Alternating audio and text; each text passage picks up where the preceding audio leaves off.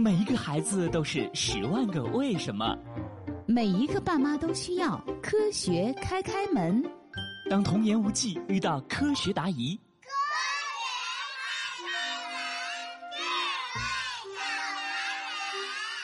开开心心开门喽！今天的科学故事是：为什么野草的生命力这么旺盛？妈妈，不好了，咱们家种的花里面长野草了。哎呀，欣欣，见到野草都大惊小怪的，又不是没见过。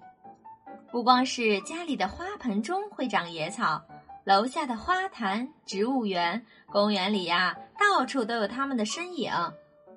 嗯，我还看到过长在马路边砖缝里的野草呢，简直太顽强了。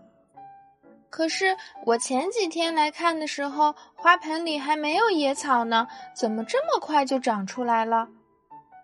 野草的生命力可是很旺盛的，它们呀长得很快，而且能长出很多很多的种子，通过流动的空气来传播。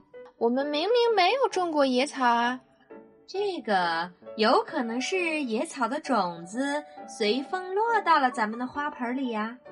或者是花盆的土壤中之前就埋藏了好多野草的种子，野草的种子可以在土壤中存活很长时间呢。一旦有了合适的环境，就能马上生长发芽。妈妈，你养的花得经常浇水、施肥，然后才能慢慢生长。可是野草比你养的花长得快多了，这是为什么呢？因为野草要快快生长啊，它呀得赶紧把自己的种子传播出去，才能让自己的种族得以延续啊。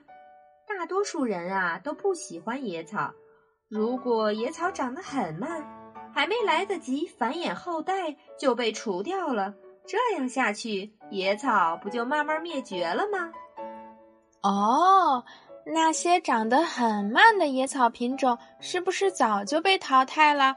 只有那些生命力很顽强的野草品种才能活到现在。是这样的，这就是所谓的优胜劣汰。有些野草叶子还有一层蜡质的保护层，可以防止化学物质渗入自己体内，这样除草剂就伤害不了这种野草了。哇，野草居然这么厉害！还有更厉害的呢，比如经常在稻田里出现一种野草，长得和稻子很像，这样农民伯伯就分不清到底是野草还是稻子了，也就难以消灭它们，它们就趁机生长繁衍。野草好聪明啊，竟然还会伪装。是啊，野草的生存策略就是想尽办法适应各种环境，快速的传播大量的种子。那不是和老鼠很像吗？长得快，生得多，而且样子还不好看，但适应能力都特别强。哈哈，对了，没错。好了，小朋友们，今天的科学故事就到这里了。你知道为什么野草的生命力这么旺盛了吗？想了解更多好玩的科学，请登录中国数字科技馆开开小屋。咱们下期再见喽！